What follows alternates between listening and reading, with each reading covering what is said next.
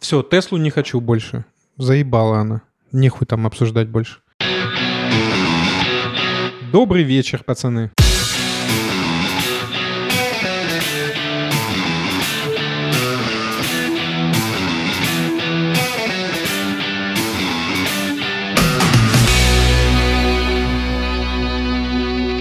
Лист подкаст. Банк Морган Стэнли присоединился к панике на Уолл-стрит, и зазвучало э, то самое слово, которое все боялись, это слово рецессия. Морган Стэнли говорит о том, что триггером к всеобщей рецессии стал э, коронавирус. Круто, да? Вот э, на самом деле ощущение такое, что мы э, как бы э, месяц назад жили в совершенно другом мире. То есть, условно говоря, тот же самый S&P 500 и стоил тогда 3 400. Вот. А на момент, когда мы э, эту историю записываем, он э, стоит... 2 400. 2 400. Да, то есть, соответственно, э, при, примерно тысячу пунктов, а, а, соответственно, крупнейший индекс в мире успел потерять. Это на самом деле интересная история, да, мы в прошлый раз еще обсуждали о том, что когда Трампа избирали, он был там типа 250 там, и так далее.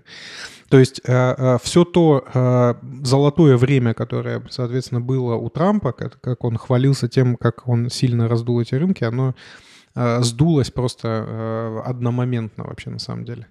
Вот. А, и интересно, мне кажется, тут совершенно другое. Интересно тут то, что люди боятся называть э, вещи своими именами. То есть как бы то, что это рецессия, на самом деле стало понятно где-то недельки через полторы. Да, то есть, соответственно, когда э, очевидно, что вирус распространился, когда очевидно, что э, те меры, которые Китай ввел, они действительно э, очень сильно ударили по экономике, потому что ну, люди с одной стороны сидят дома, а с другой стороны они не потребляют, да, то есть они не работают и не потребляют. Это как бы двойной шок для экономики. Вот, и когда вся эта история перекинулась на мир, да, то есть заразилась Корея, заразилась Япония, под за ней Италия, то есть стало очевидно, что с учетом закрытых границ Европы, как бы Италия, э, Италия это равно заражение всей Европы, вот, э, как бы, ну, то есть стало понятно, что это пиздец. И с этого момента все абсолютно э, э, ребята перестали называть э, вещи своими именами. Люди начали говорить, что, скорее всего, пока еще невозможно сказать и так далее и тому подобное. Хотя, в принципе, достаточно очевидно было именно, что, ну, эта история как бы э, была изначально на рецессии. Ты вообще э, думаешь, что это надолго или это э, ненадолго? Я думаю, что это надолго. Я думаю, что такие банки, как Morgan Stanley, очень аккуратно относятся к своим словам, потому что их слова имеют серьезный рыночный вес. А, и действительно, там вот обвал начался 24 что ли, февраля, чуть меньше э, месяца назад. И, и, конечно, первые дни всем казалось, что это такая коррекция на фоне коронавируса. Сейчас все скорректируется там типа процентов на 15. И дальше все попрет э, и так дальше. А, ну, дальше события развивались, в общем, тем, тем способом, которым они развивались. А если говорить про... Ну да, естественно, зазвучал термин э, рецессия. Забавно, что сейчас как бы рецессия как термин уже общепринятый, и теперь все обсуждают уже глубину и длину э, всех этих событий. Э, мне кажется, конечно, рецессия это... Это не месяц, не два, не три. Все зависит от внешних э, внешних факторов, но мне кажется, что, конечно, мы в это во все опустились э, как минимум на год. И едва ли э, влияние коронавируса э, как бы размоется за год. Потому что ну, есть гипотеза, что летом станет полегче, а потом осенью будет э, вторая волна, и естественно, государства каким-то образом будут на это реагировать. Поэтому мне кажется, это будет всеобщий процесс. Ну, типа, топ-10 крупнейших экономик мира остановлено. О чем еще можно говорить, кроме как о рецессии? Причем остановлено не на полчаса, не на час, не на неделю, а уже, в общем, в пол остановлено. Там, Европа уже там остановлена больше, больше недели, да, и сколько это все еще проживет в таком состоянии, абсолютно непонятно. То есть ты считаешь, что это все-таки на год? Я надеюсь, что это на год. Любые прогнозы тут делать странно, поэтому мне кажется, что, конечно, там влияние коронавируса, оно размоется там примерно за год, потому что мне кажется, что сейчас супер высокие ставки, да, ну, то есть, например, ставка на, на поиск и там, ну, производство вакцины от э, коронавируса гораздо выше, чем ставка на производство вакцины от ВИЧ, да. Мне кажется, что в таких условиях, с такими рисками, с такими ставками, конечно, какое-то там медицинское или какое-то там Э, биотехнологическое решение будет найдено так или иначе, э, просто потому что над этим стараются там, не знаю, ученые в 10 самых развитых странах мира. Вот это на самом деле очень интересная история, которая действительно э, интересно наблюдать в головах э, у людей. Вот ты как человек среднестатистического э, восприятия, вот э, по тебе очень всегда интересно смотреть, как э, люди воспринимают то, что вокруг происходит. На самом деле прикол-то немножко в другом, да, то есть, во-первых, э, у тебя смешиваются два понятия. То есть первое это коронавирус, а второе это рецессия. Значит, лекарство от коронавируса никоим образом вообще в принципе не влияет на то, как будет развиваться э, э, рецессия. Значит, э, во-первых, очень важно понимать, что там рецессия и год — это вещи несовместимые, потому что рецессия технически называется снижение э, э ВВП э, там, мирового или конкретной страны более четырех кварталов подряд. То есть, соответственно, 5 кварталов. 5 кварталов — это уже явно больше года, да? Поэтому все и боятся слова рецессия, потому что рецессия — это, в принципе, надолго, да? А во-вторых, у всех почему-то в голове вот такая как бы картинка э, идеалистическая, что сейчас найдут быстренько лекарство, и э, все сразу же э, попрет вверх. Конечно, попрет вверх, да, значит, но э, очень важно понимать, что на рецессию это не имеет никакого э, влияния. Потому что на самом деле а, произошло примерно вот что. Экономика надувалась на протяжении 12 лет. Да? Соответственно, а, количество пузырей, которые в этой экономике а, надулись, оно фантастическое. Да? Соответственно, безусловно, коронавирус запустил процесс рецессии, запустил процесс сдувания этих пузырей. Но абсолютно очевидно, по крайней мере для меня, что э, излечение от э, коронавируса всего человечества э, не избавит его э, от рецессии, потому что процесс запущен. Мы поехали вниз. Насколько быстро мы восстановимся, это, конечно, вопрос. Э, может быть и быстро, да, но точно совершенно в абсолютной отрыве от того, будет, будет ли найдено лекарство или будет ли найдена вакцина и так далее. Вот это как бы очень важно, на мой взгляд, э, понимать. У меня, конечно, среднее статистическое э, восприятие, но мне кажется, что интенсивность падения в каком-то смысле означает интенсивность восстановления после этого падения. И, конечно, какое-то решение по коронавирусу, оно будет дополнительно, ну, это будет понятное дело, позитив, который э, позволит, э, ну, позволит быстрее восстанавливаться. Ключевой вопрос-то сейчас, как, конечно, ключевой вопрос – это коронавирус, не верьте Мише, потому что именно коронавирус привел к тому, что экономики остановлены и в Европе, и в Америке она постепенно останавливается. Вот у нас там какие-то мигалки за, за окном, к которым все москвичи сейчас очень аккуратно прислушиваются. Поэтому хотя бы э, как бы перезапуск всего этого, да, хотя бы какая-то частичная отмена карантина и всего остального даст э, дополнительный стимул. Понятно, что э, рецессия запущена, понятно, что рецессия – это длинный процесс, но одновременно с этим понятно, что интенсивность падения может быть компенсирована интенсивностью восстановления. Да, э, это тоже как бы интересная история про то, что э, вот там все сейчас накладывают графики всех кризисов друг на друга, да, вот, но, э, соответственно, как бы это то еще, как бы тот еще формат аналитики, да, когда ты берешь кризис, там, условно говоря, 98-го, 2008-го и 2020-го и накладываешь их друг на друга и смотришь, как там падал фондовый рынок, да, Э, э, проблема-то в том, что он падал по разным причинам. Да? Вот, э, и, соответственно, они немножко по-разному устроены. Но, тем не менее, безусловно, да, это зафиксировано, что это самая быстрое падение э, рынков за всю их историю. То есть с такой скоростью рынок не сжимался никогда еще. Да? Но здесь понятно почему, собственно. Никогда не было такой пандемии, никогда не было э, такой скорости остановки, э, соответственно, всех экономик. И при том, что никогда еще не было такой глубокой глобализации, да, когда, в принципе, все друг от друга зависят, да, и вся экономика, по сути, Э, мировая. Нет никакой экономики Франции, нет никакой экономики России, нет никакой экономики Соединенных Штатов. Да? То есть это очень легко видно, если ты наложишь, допустим, индекс какой-нибудь Мосбиржи, Бовеспы, S&P 500 и э, какого-нибудь DAX немецкого. Да? То есть, соответственно, если вычесть оттуда валютный фактор, да, понятно, что еще валюты прыгают, да, то, по сути, это будет практически одна и та же линия. И поэтому, конечно, да, то есть то, что рынок настолько быстро падает, э, это вселяет надежду на то, что он примерно так же быстро восстановится.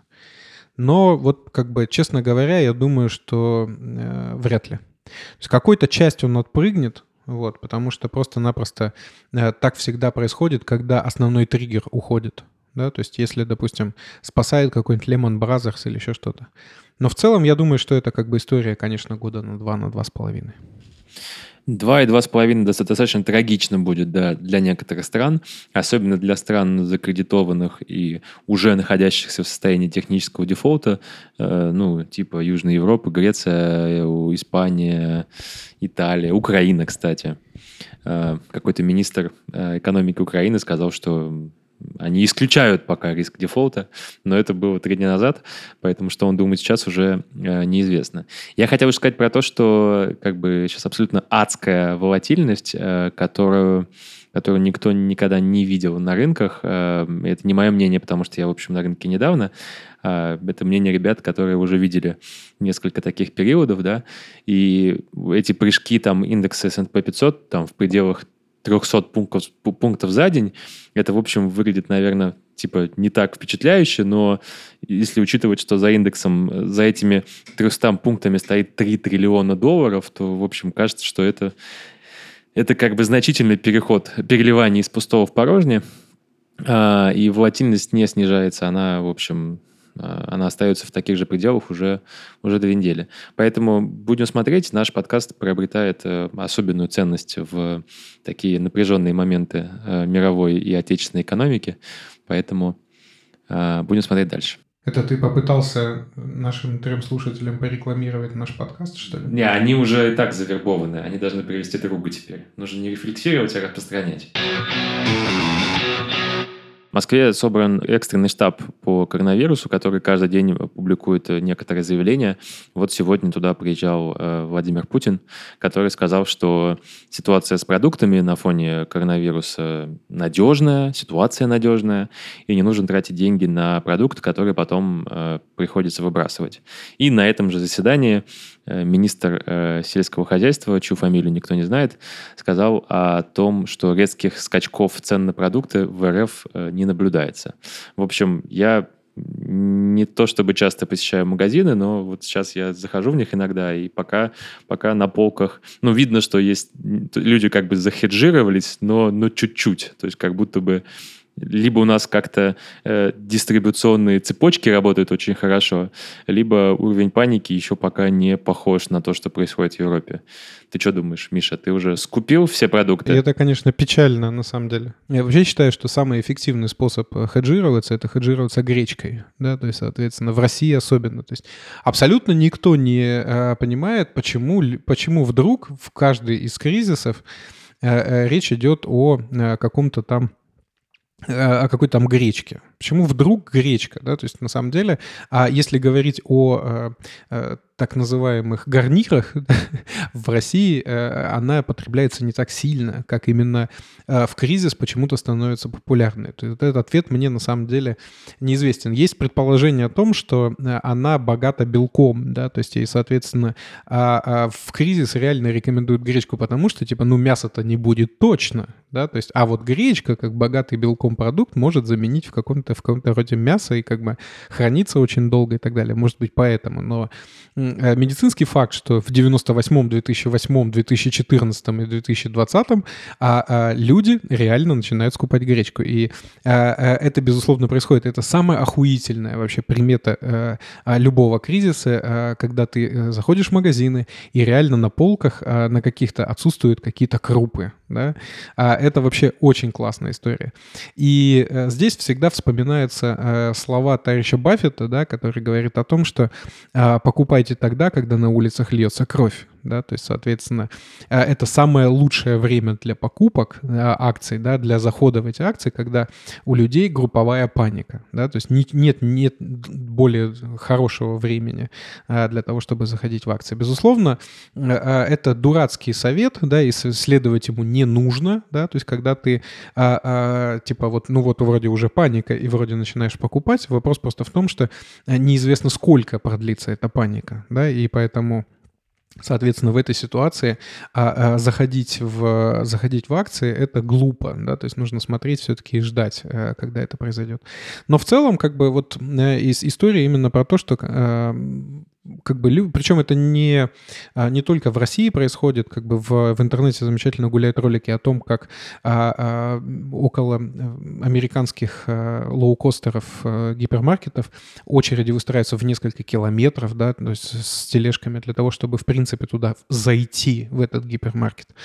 И это очень интересная история, потому что на самом деле она абсолютно беспочвенна. Ни один из кризисов не показал о том, что возникает какой-то а, дефицит. То есть совершенно непонятно, по какой причине, допустим, коронавирус или любой другой а, а, кризис может вызвать дефицит гречки, допустим, кроме того, что люди, собственно, ее сметут с полки, и а, какому-нибудь условному мистралю это а, очень понравится, потому что, ну, конечно, там вот а, его запасы Э, складские очень сильно поредеют, и он как бы а, закупит еще очень много гречки, еще очень много ее продаст. Да? То есть совершенно непонятно почему. Но тем не менее это вот происходит, и это очень крутая штука, а, а, по которой можно наблюдать, что действительно а, кризис э, так или иначе начался, как минимум в головах у людей.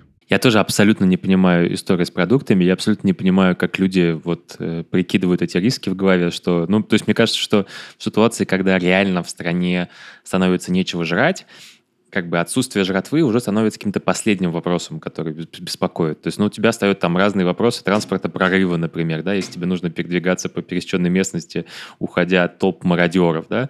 Ну, то есть, как бы в, в ситуации, когда нет еды, еда уже не так важна сама по себе. Поэтому и, и главное, что, окей, я понимаю все про Россию. В России действительно были разные периоды, голодоморы, в Петербурге была блокада, то есть у людей может быть какая-то наследственность, связанная с этим. Но когда американцы э, сносят абсолютно все полки, когда западные европейцы сносят все полки, у которых, в принципе, в истории не было каких-то длинных таких, ну, по крайней мере, в новейшей истории не было длинных периодов отсутствия еды. Я этого, правда, не, э, не понимаю, э, и Интересно то, что вот та фраза, по которой ты сказал про Уоррена Баффета, о том, что нужно покупать, когда льется кровь.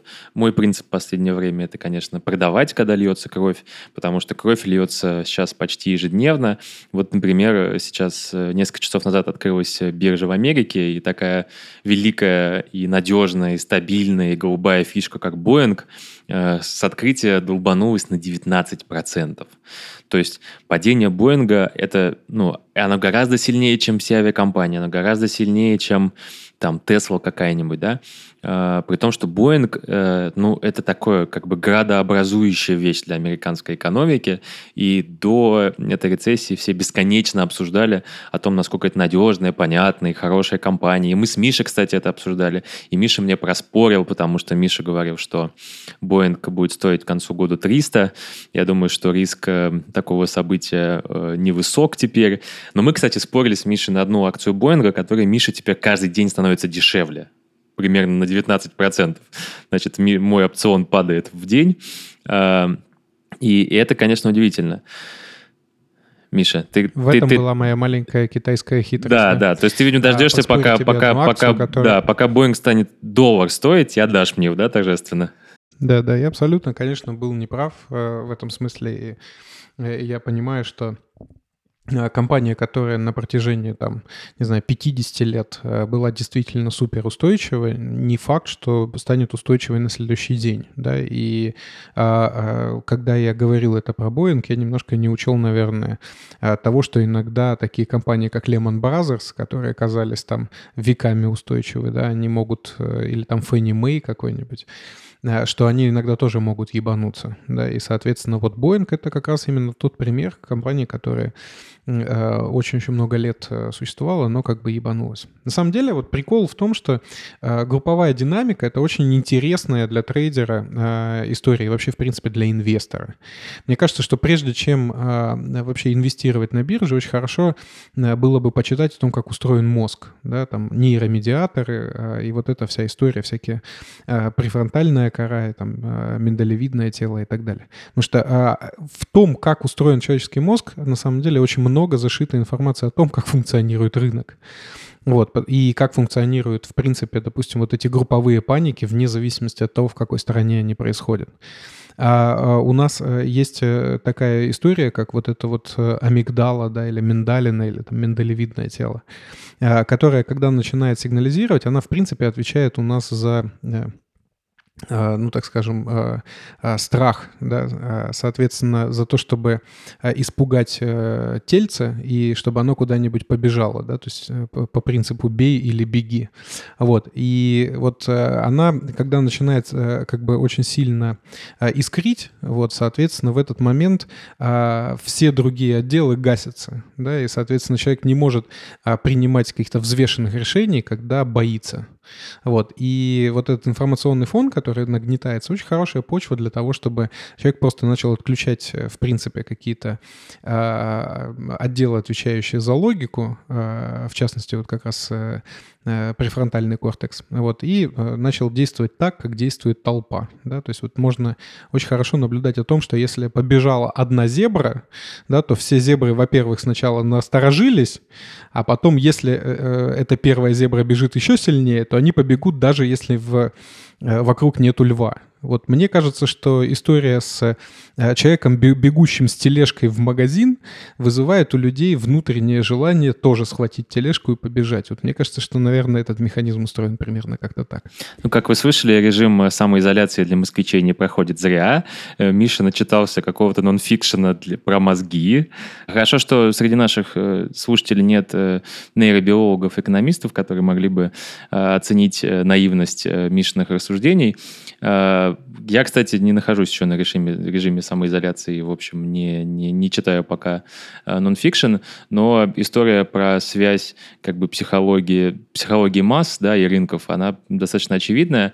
Для меня главная новость — это вот в связи с паникой продуктовой как раз заключается в том, что я увидел, как как бы паника расширяется и захватывает все, нов, все новых и новых людей, да, то есть я там когда давно читал про массовую истерию, но это казалось какой-то такой энциклопедической вещью, с которой я в жизни никогда не сталкивался, да, и мне кажется, то, что вот мы сейчас видим в Европе, в Америке и, скорее всего, увидим э, вскоре у нас, это как раз вот массовая истерия, да, то есть когда, когда вокруг всегда есть какое-то количество тревожных людей, да, которые там проверяют, плиту выключили ли они, у которых всегда есть какие-то запасы там еды и так далее. Но сейчас это история, которая приобретает массовый характер, да, и, собственно, эти тревожные люди, они захватывают все больше и больше количество своего окружения в, вот в эти вот рассуждения и все прочее. И это, конечно, вот как Миша правильно и сказал, такой классический сюжет, да, американский, когда э, две афроамериканки дерутся в магазине за, за продукты. Вот сейчас это такой классический сценарий видео в ТикТоке, на Ютубе и так далее. И, судя по всему, это скоро станет классикой у нас там, потому что, ну, как бы полки все-таки пустеют, да, вот сегодня моя подруга была в, в Ашане, в Москве, да, и там мы понимаем, да, как настроена логистика Ашана, насколько там все четко, э, насколько там все строго с точки зрения там э, сроков годности, да, но там уже чуть-чуть пустеет, но, конечно, еще пока не совсем пусто. Goldman Sachs понизил прогноз по нефти марки Brent до 20 долларов на второй квартал 2020 э, года. В общем, продолжается история, связанная с э, торговой войной, да, это, я думаю, так правильно называется, которая стала еще одним из дополнительных стимулов э, к сваливанию всего вокруг. И интересно, что сейчас достаточно небольшая разница между нефтью э, Крут и Бренд, это две марки, Сейчас она составляет примерно там 80 центов. Прогноз 20 долларов. Ну, конечно, естественно, все российские производители тут же сказали, что они и при 5 живут, и при 8 живут, и при 30 центах за баррель они живут. Да? Там был такой парад выступлений о том, что да вообще, блядь, мы бесплатно можем отдать всю эту нефть. Э, это все достаточно забавно. Война продолжается, и, и судя по всему, такие цены нас еще какое-то время э, помучают. Миш, что ты думаешь по поводу нефти по, по 30? Я думаю, что надо освобождать депозит, как бы, вот, э, для того, чтобы э, очень мощно, весело и задорно в нее заходить, если этот прогноз реально станет действительностью. Потому что э, нефть по 20 долларов это, э, это очень интересная история. Путин как-то говорил о том, что при 60 долларах за баррель мировая экономика рухнет. Вот, ну вот как бы на самом деле она пока еще еле-еле наладан дышит при 30, вот, а при 20 э, я думаю, что вероятность того, что э, со всеми абсолютно производителями начнется э, тотальный пиздец.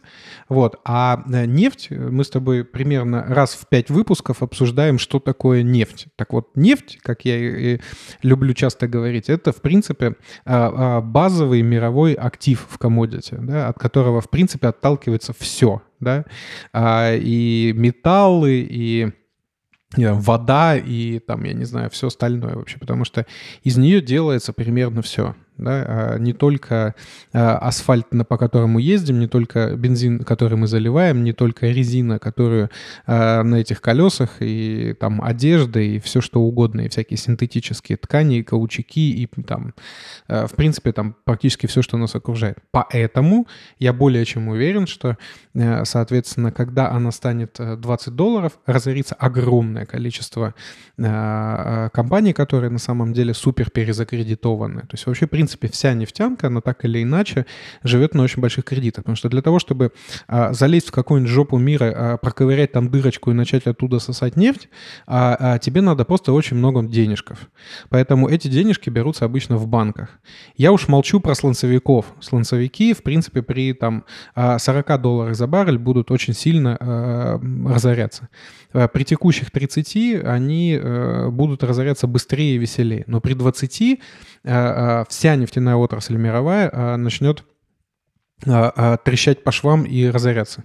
Разорение любых нефтяных компаний, естественно, всегда абсолютно приводит к фантастическому скачкообразному росту цены на нефть. Поэтому если цена дойдет до 20, я надеюсь на этом очень сильно заработать. То есть ты хочешь, ты будешь брать фьючерсы на нефть на отметке 20?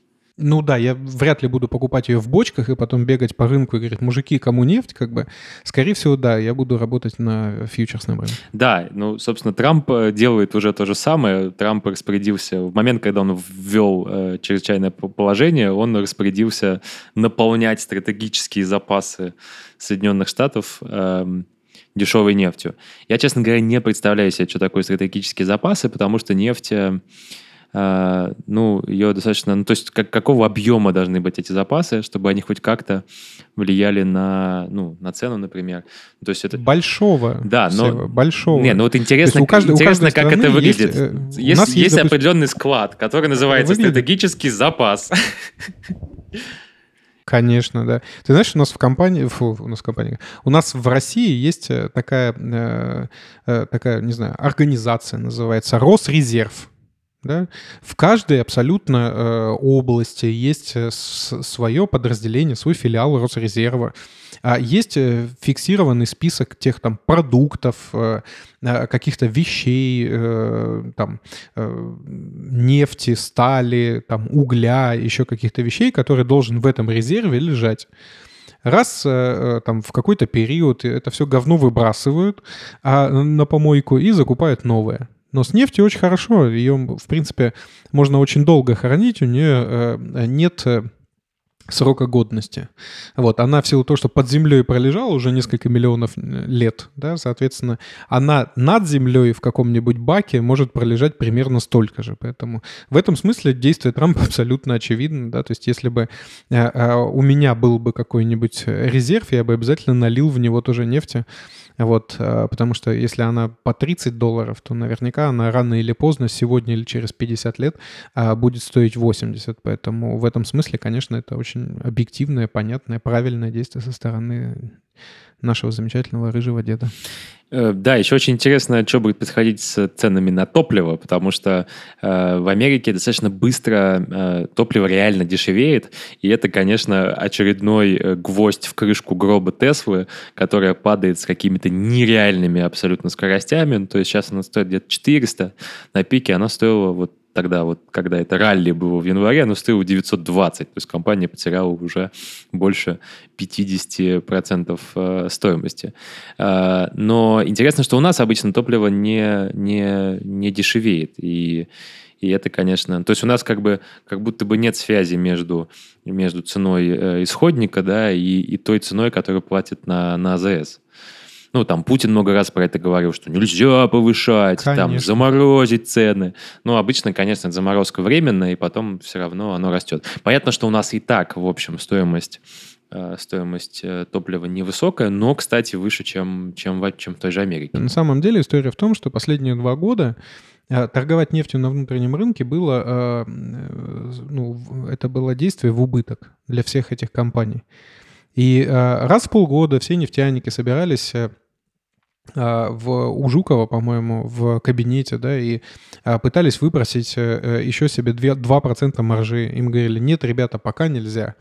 Вот, а, соответственно, разгоним инфляцию, все будет плохо, поэтому нет. И ребята понуро э, уходили из этого кабинета. Соответственно, то, что сейчас, естественно, цена не будет э, падать, это просто объективный факт, да, то есть компании просто-напросто получат маржу, хоть какую-то, а в текущей ситуации, когда маржи э, в принципе ни у кого не осталось, да, это ну, единственный способ хоть как-то жить. Да, поэтому, естественно, на внутреннем рынке она не будет дешеветь, она будет дорожать.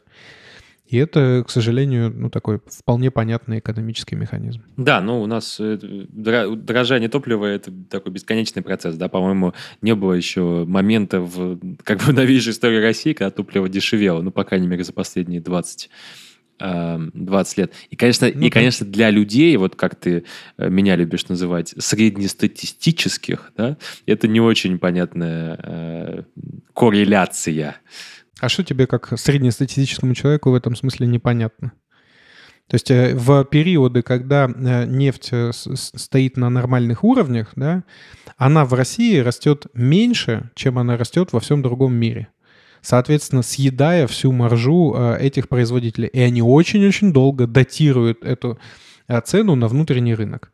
Когда цена начинает расти на внешних рынках, вернее, цена начинает падать на внешних рынках, эта маржа при, при, приближается хоть каким-то более или менее э, нормальным показателем для компании. Вот, собственно, как бы это нормальный волатильный, ну, как бы а, нормальный рынок, на котором волатильность сглаживается государством. Поэтому, как бы, соответственно, именно поэтому цена на э, заправке более или менее всегда растет а, а, не по экспоненте, и падает, и снова растет, и снова по экспоненте и так далее. А она очень-очень аккуратно на протяжении всех лет отражает, по сути, мировую инфляцию в долларе. Поэтому, если ты возьмешь, допустим, то, сколько инфляция в долларе произошла за, допустим, последние 15 лет и насколько подорожал бензин на заправке. Ну, конечно, там будут какие-то перепляски, но когда вот это обывательское мнение о том, что ой-ой-ой, это вот а, эти вот богатые нефтяные компании, вот они, значит, нас обкрадывают и так далее, но это, да, это на кухне обычно так экономика и воспринимается, да. Инсайдеры проявляют э, повышенную э, торговую активность. В прошлом выпуске мы обсуждали господина Михельсона из э, Новотека, который там прикупил. А в этом новость, в, этой, в этом подкасте у нас новость о том, что чуваки из Лукойла э, прикупают, а конкретно Олег Перов и Федун купили опционы на 750 тысяч э, акций Лукойла, это достаточно серьезная, серьезная закупка. Интересно, что они сделаны через опционы. А кроме этого, была очень смешная новость про э, девушку, которую зовут Барбара Н. Боуэн. Она э, имеет честь быть э, членом совета директоров компании «Северсталь». Так вот, Барбара купила «Северстали» на 7600 долларов. То есть это, это вообще такая, такая покупка со стороны инсайдера похожа на пранк или на прикол, или на ошибку. Вот. У меня, у меня есть теория, на самом деле. Мне кажется, она э, вложила материнский капитал. Последняя вытащила конвертнула материнский капитал в акции компании. То есть, соответственно, это примерно, мне кажется, 7 тысяч долларов это примерно материнский капитал. Я думаю, да. Вот по, по, по, по объему, да. То есть э, член совета директоров Северстали является каким-то официальным бомжом, либо он собирается а, а, либо, может, им как бы выдали денег на канцелярку, она их как бы, соответственно, утащила и вложила Я думаю, это были командировочные, которые отменились. Инсайдеры э, это, в общем, очень хороший знак для всех этих компаний, даже для Северстали. Э, и понятно, что таких сделок будет э, все, все больше и больше. Если я не путаю, Михельсон вообще говорил о том, что при такой цене Новотека я вообще всю целиком могу выкупить. Э, кажется, я не ошибаюсь, это был Новотек. Понятно, что ну, инсайдеры действуют как бы таким пирамиды, да, они, они после каждой просадки покупают чуть-чуть, чуть-чуть, чуть-чуть, и в итоге у них получается на выходе достаточно хорошая э, средняя стоимость. И кроме этого, конечно, они отправляют рынку главный сигнал, что, чуваки, с конторой все, все заебок. И, в общем, сейчас мы тут турбулентность пройдем и дальше будем бесконечно расти. И на выходе на выходе, в общем, все в выигрыше, потому что они достаточно дешево увеличивают э, свою, свою долю компании, э, рынок получает правильный сигнал, и, следовательно, эти компании складываются не так стремительно, как все остальные. Всем круто, круто и хорошо. Ну, во-первых, на самом деле здесь, как обычно, в покупках инсайдеров есть э, много новостей. Да? То есть, ну, во-первых, э, вот эти э, покупки по 7500 долларов на материнский капитал или на канцелярку их, там, что она там конвертнула, непонятно. Вот. А это все должно быть игнорировано, на мой там, сугубо субъективный взгляд.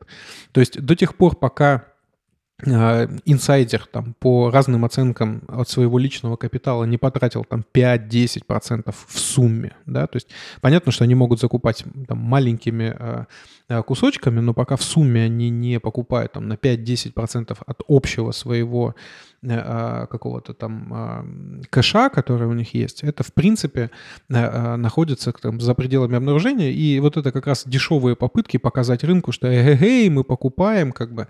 Ну, чуваки, серьезно, если вы покупаете на 7,5 тысяч долларов, то это как бы неинтересно, да, и это ни о чем не говорит, кроме того, что вы хотите что-либо там показать. Это, наверное, должно, наоборот, работать в негатив. Вот. А когда э, такие чуваки, как Олег Перов и Федун, покупают э, ритмично э, несколькими траншами покупают по многу, да, то это абсолютно очевидно означает, что а, скоро а, возможен рост. Да, то есть, соответственно, такие люди редко покупают просто так, чтобы поржать. Вот. А, но в данном случае они купили опционы. Да? То есть очень важно понимать, во-первых, какие опционы и на какой год они купили. Потому что а, опционы означают только лишь одно, что люди не уверены в том, что а, они хотят купить акции прямо сейчас. Да? То есть опцион тебе дает возможность купить, но все-таки не, как бы, это не обязательно, что ты это купишь прямо сейчас. Да.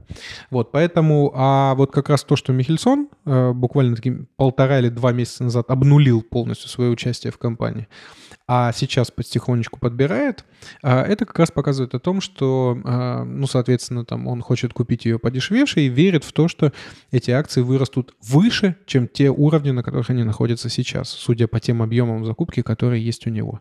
И вот это уже интересный сигнал, да, то есть если э, покупки инсайдеров превращаются в поток, а, не прекращающийся, то это значит, что владельцы тех компаний, которые находятся на рынке, уверены, что они смогут эту капитали- капитализацию разогнать повеселее. Да, но тем не менее, э, есть даже такой индекс, он называется Smart Money Index, э, как раз он показывает о том, как э, действуют инсайдеры в тех или иных компаниях.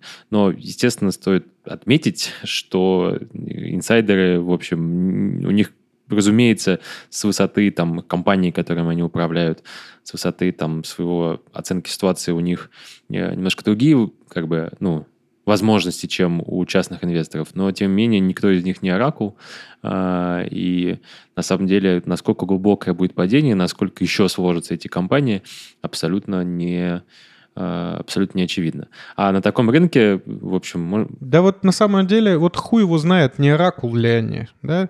Когда Волож сбрасывается по э, там, минус 5% от максимальной цены, а сейчас уже Яндекс там а минус, минус 25% от максимальной цены, да? Вот хуй его знает, оракул он или не оракул, да? Или все-таки, может быть, он кое о чем догадывается. Когда Михельсон в тот же самый момент, там, буквально через два дня после Воложа сбрасывается, неизвестно, оракул или не Оракул. Дело тут не в том, а, насколько у них там развит предсказательный навык. Да? Вопрос, дело лишь только в том, что они понимают, сколько стоит их компания. Да, и они, соответственно, знают о том, что рынок находится в э, тотальной эйфории, и что скоро музычка закончится, а стульчиков останется два. И вот пока музычка играется, лучше как бы сесть на свой стульчик и обкэшить немножечко денежков. И, соответственно, э, и Михельсон, и а, как бы а, и Волош очень удачно это делают.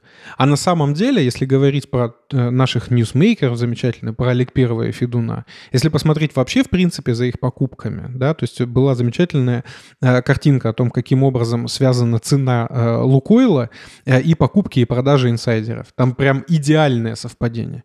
Я не знаю, насколько они оракулы. Я знаю только лишь то, что а, принцип любой экономики всегда устроен э, одинаково. Богатые люди становятся богаче, а бедные люди становятся беднее. И вот как раз инсайдеры — это люди, которые никогда не проигрывают на акциях собственных компаний. Абсолютно неправда. Я могу сказать тебе контрпример. Это человек из «Магнита», которого зовут Александр Винокуров. Он ровно вот 17 февраля была новость о том, что он за 2 миллиарда рублей в общем, как ты видишь, не 7600 какой-то тетеньки из э, Северстали, он купил Магнита, и за это время он купил ровно перед а, вот началом обвала. Магнит большая компания, и, естественно, он управляет этой компанией, да, он член ее совета директоров. А, и один из основных владельцев. Поэтому вот он с высоты своего, своего опыта и компании, которую он управляет, не увидел э, того, что произошло с его долей сейчас. И сейчас, и сейчас она стоит еще там на сколько? На 30% меньше. Поэтому э, вот я точно знаю, кто не Оракул, да, вот Александр Винокуров из Магнита не Оракул, очевидно. А понятно, что я думаю, что вокруг Винокурова возникло много, если не фондов, то хотя бы физиков, э, которые вслед за ним э, восприняли это как сигнал э, и тоже прикупили себе Магнита. Надеюсь, что большинство из них уже успели выйти. Чувак, ну ты не сравнивай, пожалуйста, вещи, которые друг с другом сравниваться не должны, да, то есть давай не будем сравнивать товарища Винокурова, который пришел в э, Магнит там полгода назад и занимается консолидацией своей доли, да, чувак пытается э, э, получить ту долю, которую он хочет получить в компании, да, и с товарищем Михельсоном, который Новотек, в принципе, и основал, да, или там с Олег Первым и Федуном, которые, э, э, э, соответственно, создали Лукойл, да, то есть или Волош, который, соответственно, не собирается никуда уходить и, собственно, тоже основал эту компанию. Товарищ Винокуров ничего не, ос- не основывал, да. У него сейчас задача по дешевке, пока действительно магнит находится в фантастической, в фантастической недооцененности, да, то есть скупить долю, да, свою, как бы. И ему на самом деле вообще абсолютно насрать, купит он ее сейчас или купит он ее там на 10% дешевле, потому что когда она станет на 10% дешевле или на 10% дороже, а это на самом деле а, ну, как бы у него может не остаться шансов собрать ту, тот пакет, который ему нужен. В этом его на самом деле основная проблема. И в этом а, его причина покупки. Поэтому он это делает. А то, что магнит должен стоить сейчас там в 3-3,5 раза дороже, чем он сейчас стоит, вот это там 3%, э, 5% туда-обратно не имеют принципиального значения. Поэтому эти вещи, конечно же, сравнивать не обязательно. Ну, не ты, не 5, не, не 3, не 5. И мой спич, конечно, был не про него, а про то, что э, там, ну, знаешь, есть, рынок всегда, а, и там начинающие трейдеры, какие угодно трейдеры, они всегда в поиске какого-то идеального индикатора, ну, или там хорошего индикатора, да, который, который э, предсказывал бы ситуацию. Да. Вот есть индикатор э, Smart Money, который показывает, как ведут себя инсайдеры. И понятно, что он далеко не всегда, он не настолько же, э, он не настолько там, ну, как бы не настолько серьезно бы его воспринимал, насколько его воспринимают там Так вот мы о чем. То есть мы на самом деле разговариваем, оказывается, про великий как бы знак, который покажет начинающему трейдеру, как себя, блядь, вести. Но это-то вообще на самом деле, давай мы с тобой просто никогда не будем обсуждать, потому что э, э, если ты не можешь анализировать э, данные, хочешь просто торговать на основе того, как ведут себя смарт-мани, то ты свои деньги проебешь э, примерно с вероятностью 100%.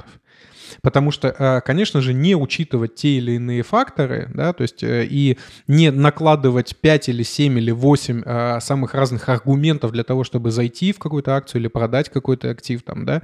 Соответственно, если ты эти все вещи не можешь анализировать, то ты деньги свои проебешь однозначно, и тебе в принципе этого делать не нужно.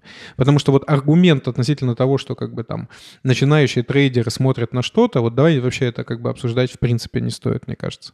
Я не это обсуждал. Э, я еще раз тебе говорю о том, что на любой твой пример удачного, эм, как бы, удачной трактовки действий инсайдеров есть пример неудачный. И никто из них, ни Винокуров, ни, ни Аликперов, ни Михельсон, при всем уважении ко всем э, вышеперечисленным, конечно, не Оракул. А, и они очень часто ошибаются, и очень часто этот сигнал, отправленный рынку на покупку, да, а, тоже оказывается неверным. Конечно, я ни в коем случае не говорил про то, что не нужно там анализировать или нужно найти какой-то один индикатор и типа на него дрочить. Ты меня неправильно понял. Так что ты тут, ты тут борешься с каким-то воображаемым э, начинающим трейдером, э, которого здесь нет. Ну и пошел ты нахуй.